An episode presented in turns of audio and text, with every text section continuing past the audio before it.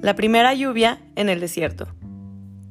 Como parte de un esfuerzo compartido, la Fundación FEMSA y el Instituto Estatal de Cultura de Guanajuato organizan la exposición La primera lluvia en el desierto, en la que dialogan sus acervos para celebrar la edición 49 del Festival Internacional Cervantino.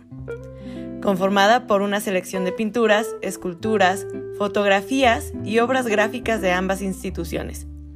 La muestra toma como punto de partida la literatura para explorar las diferencias y similitudes entre dos geografías, la isla y el desierto, como hilo conductor entre territorios de Cuba y Coahuila, país y estados invitados del festival.